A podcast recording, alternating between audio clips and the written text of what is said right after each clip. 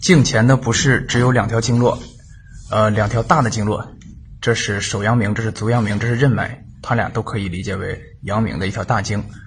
这里如果是阳明的不适，可以在手取合谷穴，在足部取线谷穴。如果是任脉的话，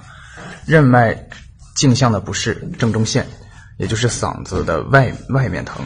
就可以在呃交会穴。任脉的交会穴、列缺以及与列缺同气的足少阴肾经的照海穴，在这里进行针刺。